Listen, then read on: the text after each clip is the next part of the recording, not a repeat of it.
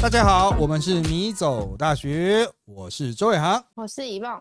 好，这是我们爱乱想的第二十一集啦，我们又要来讲解《论语》啊。我们现在已经上到了《论语》的第四啊，礼仁的第十一。那我们接下来就请一梦把礼仁十一的文言文以及白话都念一次。子曰：“君子怀德，小人怀土；君子怀行，小人怀惠。”翻译是孔子说：“君子心怀仁德，小人心怀家乡；君子心怀法治，小人心怀实力。”好的啊，这个怀啊，就是关心的意思了啊。君子啊，关心的是品德，还有行啊。行当然这个感觉起来蛮负面的，但它其实就是法律了啊。就是以前的礼法是这个一个概念哈，那那个刑法又是另外一个概念。那呃，这个反正君子就是关心好好做人啊，这个维持良善的品质啊，个人品质，这个是仁德德啊哈。那这个小人怀土啊，那不管是家乡啦，或是土地啦哈，它实际上都是就是这个产业啦啊，那就是原则上就是跟钱有关啊，怀惠也是跟钱有关啊，就利益啦哈，实力啦，会嘛啊，那。呃，这一章开始哈，就会有一个很明确的君子小人区别，然后他会有好多章都会不断的回去告诉你说，哦，君子比较 care 什么，小人比较 care 什么。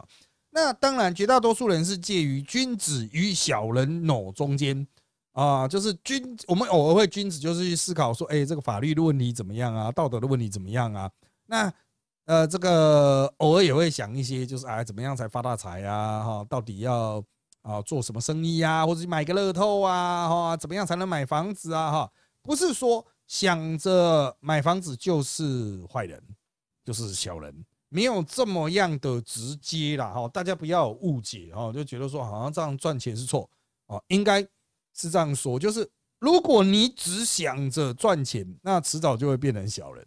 那如果你天天都不断的增加自己关怀德性。关怀法律、关怀社会规约的这种态度，那就会往另外一边靠啊。所以，我现在的这个，我们从现在的当代社会去看这孔子的东西，它绝对不是绝对二分的，它就只是一个趋向啊。不过啊，哈，在这边我要讲一下，因为啊，其实最近我有跟这个一些民意代表啊有在聊，就是啊，民意代表的 IG 到底要怎么经营，因为。跟脸书比较不一样，IG 其实哈，就是如果你不放一些吸引人的东西，人家根本就不会看。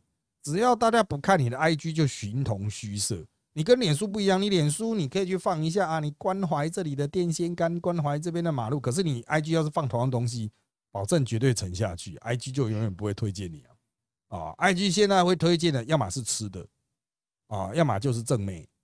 啊，正妹型男 穿着啦、服饰啦，哦，不然就是吃吃吃吃吃吃吃，啊，像那个 Ken 啊，百灵果的 Ken，啊，他就是狂传吃的，啊，然后变成就是纯美食布洛克，哎，不能现在不叫布洛克，啊，就是啊，纯美食网红这样子。KOL。对了，啊，就是反正他在 IG 上就是过得很爽，啊，那种他只要介绍店几乎必爆无疑，他连介绍那种很难吃的都会爆，哎。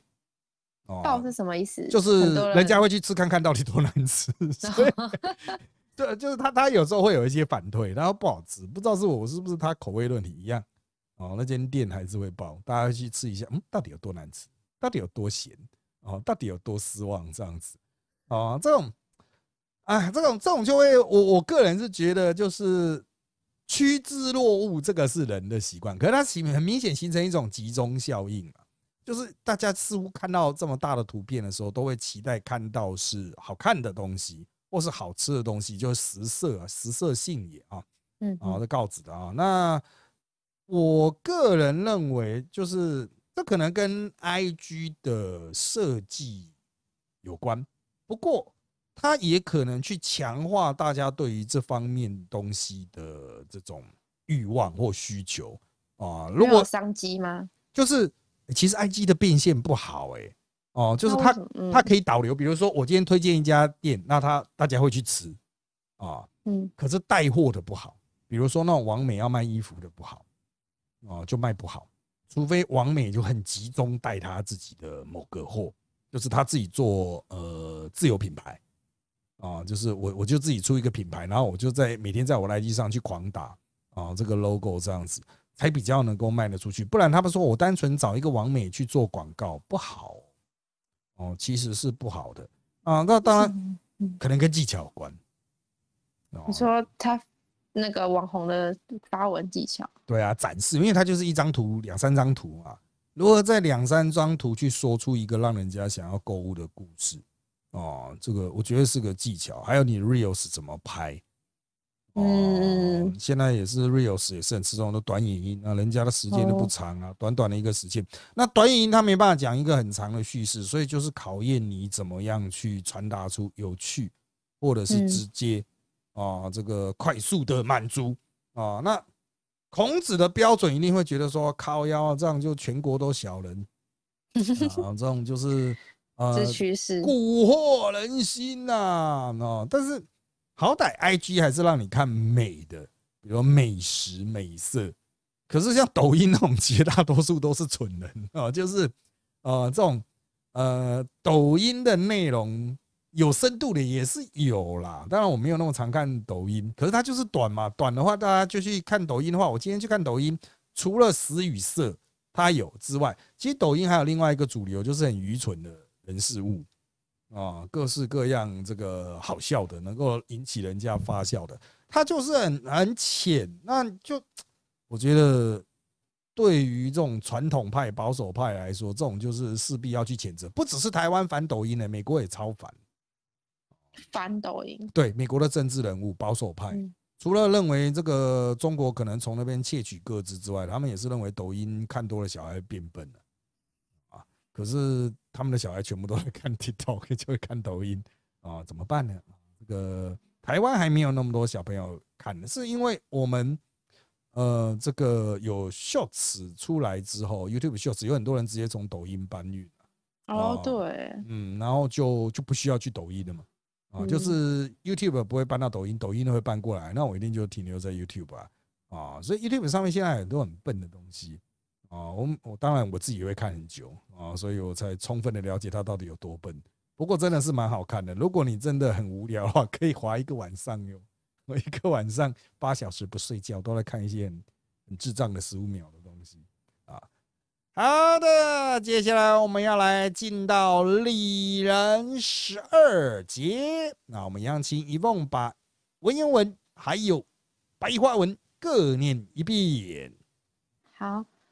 子曰：“访于利而行，多怨。”翻译是孔子说：“一切按利益行事的人，人人厌恶。好的，这个一脉相承，从前面上过来啊，这个你一直关切利益就怀惠的人，到了这边放过来，就是如果你做什么事情哈，都只 care，那就仿啊，就是依照、依循、参考啊，按照啊，就是依照利益来行事哈。就大家都会讨厌你。那当然，他跟前面的李仁十一的这个脉络可能不太一样，可能是另外完全另外一个事件，但是可以凸显孔子说法的一致性啊。那这个对于大多数现代人来说，哈，用金钱计算就是所谓的可量化价值，能够用钱买的，能够用钱来算的，哦，就是很方便嘛，哦，大家都可以快速比较嘛。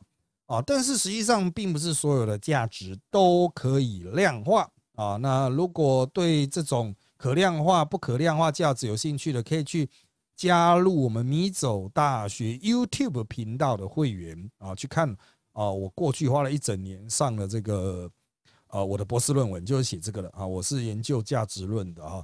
那这种不可量化价值才是我们真正幸福的来源啊。不过一般人是不知道，也。区分不太出来，因为它经常是混着出现的。比如说，你花三十块买一支冰淇淋吃，它有三十块的冰淇淋的价值嘛？你会去评估说，嗯，这值三十块吗？哦，这样子啊，你可能会稍微计算一下。你说，嗯，这可能跟那种呃什么十块的冰淇淋哈，就是那是什么 IKEA 哦的那种十块冰淇淋啊，这个其实吃起来差不多这样子啊，好，那当然，我我们回归我们现实人类生活，你在吃这个冰淇淋的时候，你可能是跟朋友一起吃，它或者是呃这个在大热天千辛万苦终于买到一只，它都会产生出一些在这十块钱或者这三十块钱之外的，你会觉得说，嗯。不太能够量化的价值，它可能是回忆或自我肯定，哎，这是给我的自我奖励这样子。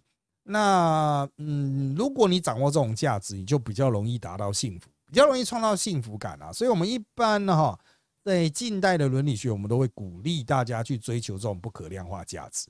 那在当代世界呢，因为这个同样的就是存钱呐，哈，我们讨论的这种社群网络。它会去推播出非常多的网红啊，那这些网红呢，可能就是大家的那种啊焦点啊，就会大家都觉得说，好像那样子是比较好的，那就会去催生出一些比较扭曲的价值观啊，像这个啊所谓的厌女者，其实我们开录之前也在讨论说，厌女者到底是什么意思啊？厌女者并不是说有一个女生走过去，很我讨 很讨厌她。不是哈，不是哦，不是这个意思哦。啊，厌女者哈，这个如果依刚刚的那个定义哦，就是有一个女生走过去，很我讨厌她，那可能是 gay，她不是厌女者啊。形象。对对对，那真正的厌女者，她的意思是说，她会贬义女性，歧视女性，她觉得女性没什么了不起，女性就是要臣服男性的哦。比如说，她认为男生只要有钱，女人就会靠过来，所以我要变得超级有钱。男生只要肌肉大、身高高，女人就会靠过来，哦，或者是男人只要气势够强，能够把其他人压着，包括把女人压着骂这样子、压着管的这一种，哦，女人就会自己靠过来。像这种就是被称为厌女者。可是我们在很多的这种社群媒体上都可以看到厌女者大行其道，哦，就是他会成为很多人观看的对象，那就可能去助长这种厌女主义。的气势啊，那实际上你可以发现，他们的很多的这个价值观都是可量化，比如说有很多的钱啊，啊，肌肉链很大，体脂肪是多少，你他的所有的东西都可以数据量化，比如他的社会地位，他开什么样的车啊，都是全部是可以量化的。那当然不可量化的部分，你很难的这个透过短语音的观看去看出来啊。但是我要特别强调，并不是说短语音或社群网站。就没有这种传达内在价值的，有时候还是会有一些啊感动人心的短语音啊，那就短短的一段，然后你就可以看到他是帮助路人、帮助长者、救狗狗啊之类的哈，他就会传达出一种哎大家都很认同啊，会觉得很正面的价值啊，所以不是载具，不是工具的问题，而是嗯我们人的欲望会透过这种东西快速的展现，使得可能会产生一种偏误吧，就同温层效应。哦，你就会觉得说，好像厌女才是唯一标准答案。我就是要去作为这种最强的男人、最有钱的男人、肌肉最大的男人。但是哈，他有一个基本逻辑问题，就绝大多数人努力一辈子，最后还是穷人啊。啊，然后你再怎么练肌肉，最后还是耍废啊。啊，真正能够持之以恒练的那个，真的是要有一些资本才，就是哦，你可以很愿意花时间投入，而且你能够自我控制，甚至其他。你想做的事情都没办法做，你的目标就不是去吸引女人，你的目标就只是把肌肉练大而已啊！你甚至会抛弃所有的女人，拼命在那边练肌肉，因为你想成为肌肉的王者哈。所以 这个我必须这直接指出来，因为主力当然是一种错谬。哦，但不见得就是说，我们一定要从《论语》的这些观点去延伸到啊，我们去批判现代厌女主义者，他在所有的伦理学中其实都是不成立的。哦，那这边只是刚好《论语》的部分提到，那我们就把它带过来。好的，接下来我们要看的是第十三节礼人十三，我们一样请一凤把文言文和白话文各念一遍。好，子曰。能以礼让为国乎？何有？不能以礼让为国，如礼何？翻译是孔子说：能以礼让治国吗？没问题。不能以礼让治国，怎么能实行礼法？哦，礼让为国，他不是说要把整个国家礼让出去了哦，而是你在这个政治的这种层面上哈，你要保持以礼和谦啊谦虚谦让啊，这是两个东西，依礼然后谦让的态度来重置这个政治。当然，放在今当代社会，它的这种效力就不会像封建时代那么高。封建时代大家就是呃就是一个固定的官职，那当代政治它是民主政治啊啊，你在政治上的互动不一定是这个有所谓的礼法。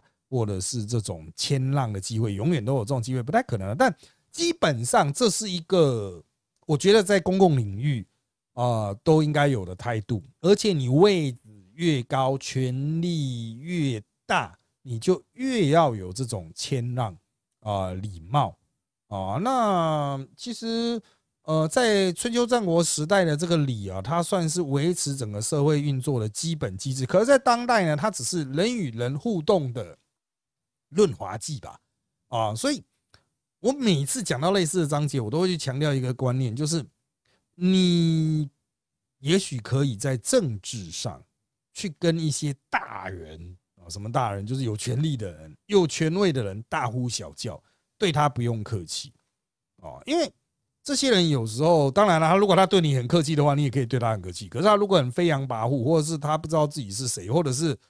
呃，就是就所谓不知道自己是谁，就是不知其位啊，搞不清楚自己的分际这一种，或者是他实际上就是一个坏人。你当然可以对他不客气，你不用礼让他。可是对于基层的人，就是这边讲的礼让为国，对于那种很基层为大家服务的、扫地的、接电话的哈，态度要好。你的官位越高，对这些人态度要更好。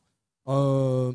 我最近啊，哈，就是对这一方面又有新的感慨哦，就是很少政治圈的事情会让我非常不爽啊，但是我看到有政治圈的可能是中阶主管或不怎么样的人物，对基层的哈，比如说就是一般的那种最基层坐办公桌的那种态度，如果很不好的话，我靠，真的瞬间超爆大了牙弓。哦，我觉得说干你你谁呀？你为什么欺负他？哦，那种最高的，比如说党主席什么的，都对他都客客气气。你在那边大呼小叫什么？你到底以为自己是谁？哦，就是我真的不太能够理解，就是欺负基层，但是对呃高层非常客气的人。哦，不过。一般人会说：“哎啊，可是大多数人不都是这样吗？就是瞧不起那种很低阶的人，然后就是对高层是唯唯诺诺啊。”我就来讲一个呃这种故事了，真实发生哦啊。那当然，我们播出是已经一段时间以后了哈，就是这个事件发生一段时间以后，就是啊，呃，我去录电视台录影的时候，那我就碰到就是采访嘛，那所以我就在电视台的大门卡了很久啊，就在那边接受访问啊，就。一个记者问完之后，他说：“啊，同事拜托我帮忙问哈，我又再回答一题。”好，那个时候我就看到警卫非常的尴尬。为什么警卫很尴尬？因为他知道有重要人物要进来，要从大门进来。然后我就在大门一进来电梯前面接受访问。结果好死不死，我访问结束的时候，那个大人果然下他的兵士，然后也走进来。他的穿着就是一派轻松，所以呢，显然他一定是非常大的。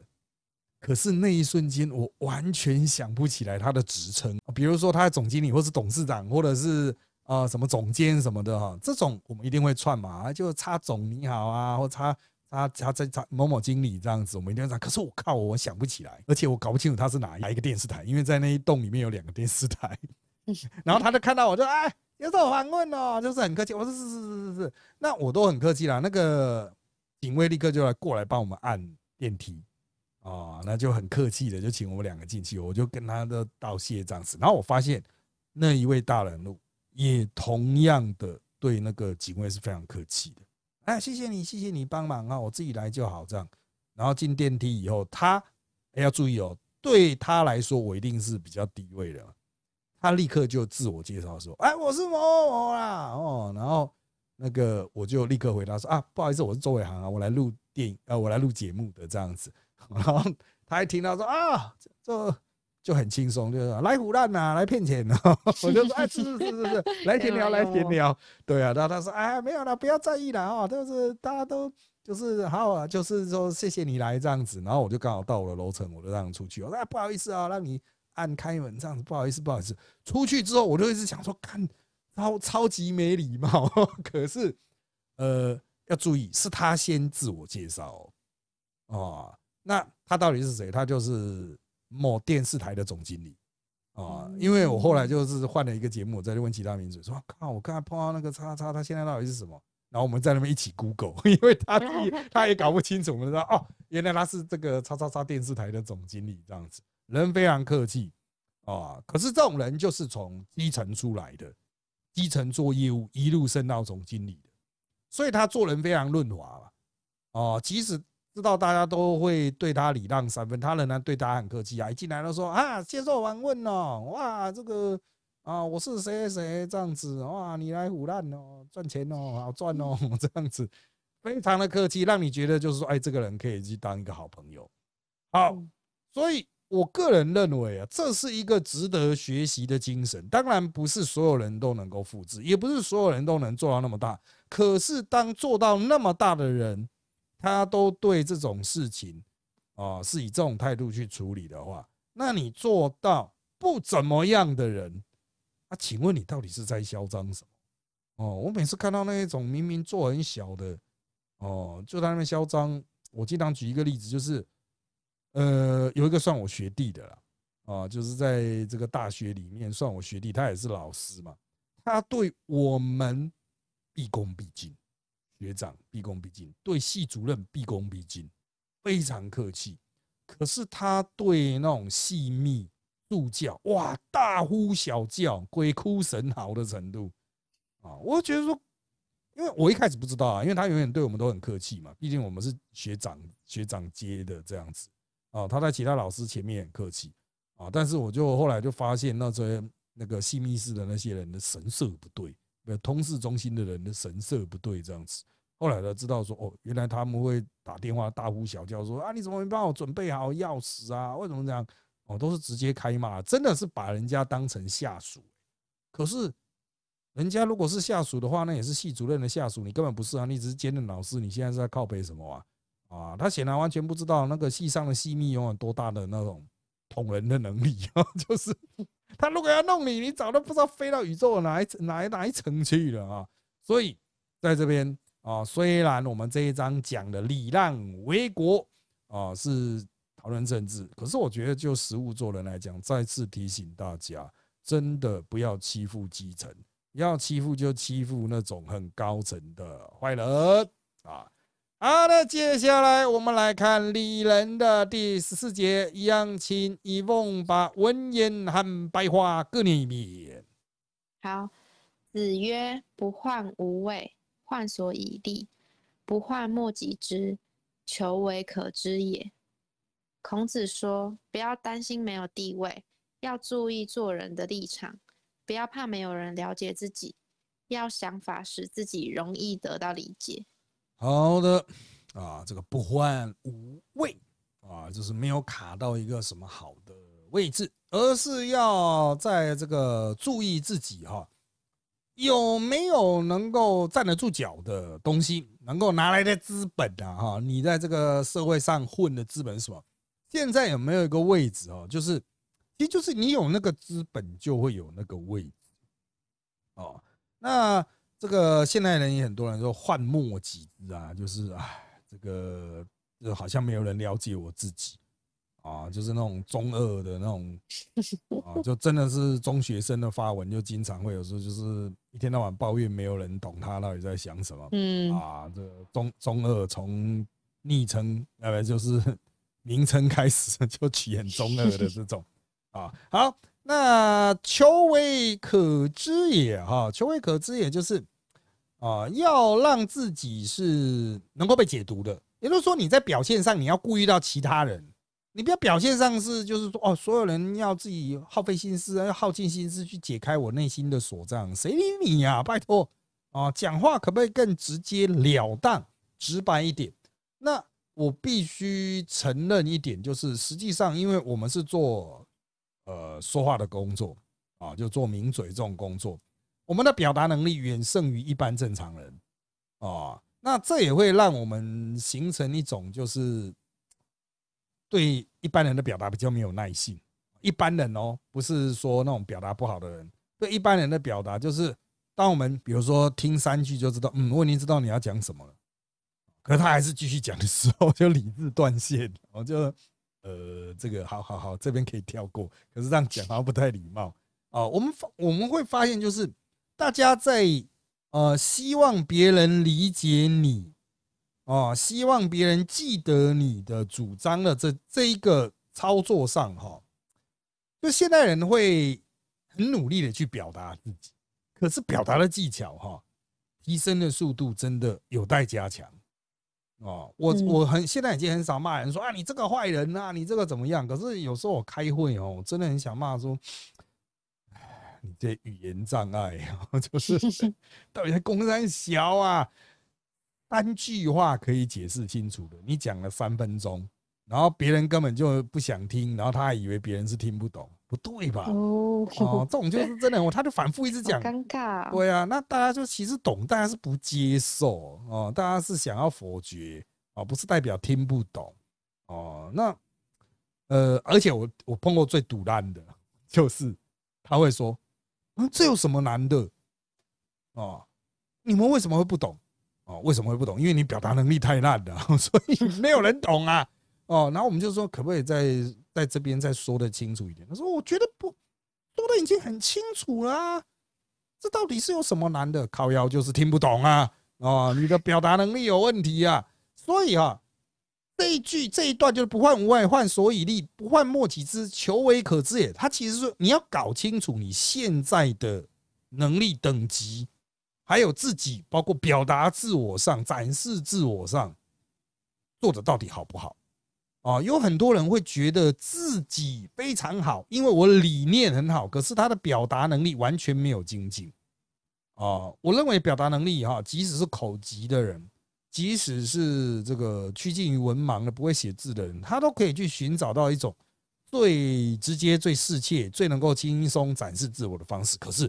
真的要认真去想哦，大多数人都是就随随便便的哦，反正我好像身边的人听得懂就好。但是你出去跟别人讲，别人根本听不懂啊，就是不是在你同温层的人哦。这个所以就像很多肥宅啊，哦，那种肥宅离开自己的那种宅宅圈哦，出去讲的话都是没人听得懂，因为他太多那种。